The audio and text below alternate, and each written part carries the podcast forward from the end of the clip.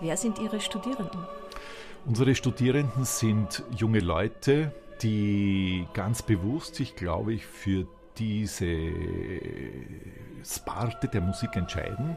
Es sind zum Beispiel Leute aus, eine, eine, eine Schwester, eine Kreuzschwester aus Kroatien, die derzeit bei uns studiert.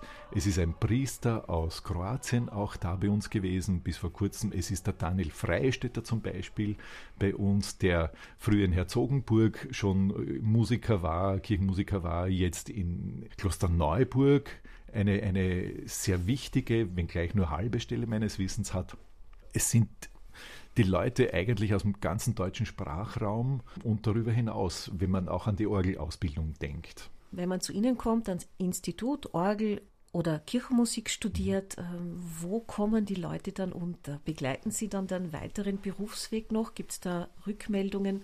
Ja, also die, die Berufsbilder sind an einer Kirche als Organist, Organistin, äh, Chorleiter, Chorleiterin arbeiten.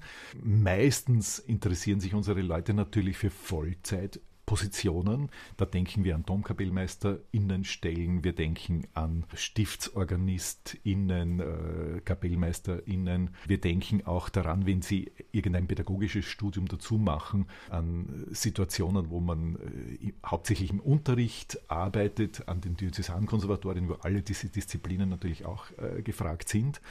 Es ist ein totales Allrounder-Studium und derzeit ist die Situation so, dass man eigentlich zu wenige neue Absolventinnen hat, wenn man den ganzen deutschen Sprachraum anschaut, um alle Stellen besetzen zu können.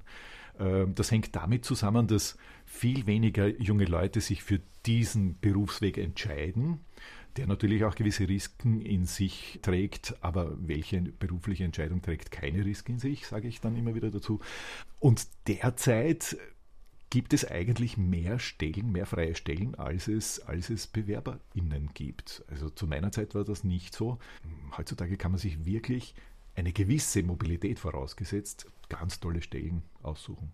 Jetzt ist es so, wir wissen dass die Kirchen müssen nicht nur in Wien, sondern überall sparen, aus diversen Gründen.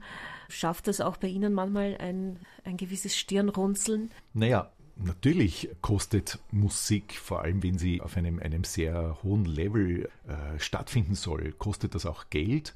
Aber auch wenn ich eine gute funktionierende Heizung neu einbauen möchte äh, oder, oder etwa andere bauliche Maßnahmen vornehmen möchte, da möchte ich mich auch auf professionelle Leute verlassen können und eben das nicht in einem Husch-Pfusch-Verfahren machen, auch wenn das Husch-Pfusch vielleicht vordergründig ein bisschen günstiger kommt, aber auf Dauer gesehen äh, geht es wirklich, glaube ich, immer wieder auch bei der, in der Feier und in der Feier des Gottesdienstes, das ja nicht irgendeine Feier ist, um ganz wesentliche qualitative Dinge, um, um überzeugendes in Klang bringen der Geheimnisse, die da gefeiert werden und auch des Wortes, das im Evangelium und in der, in der Bibel zu lesen ist. Und das ist letztlich die Feier der Gläubigen, der Gemeinde, die ja auch eine Quelle des ganzlichen christlichen Lebens ist, sagen die Dokumente. Und das ist, glaube ich, erlebbar.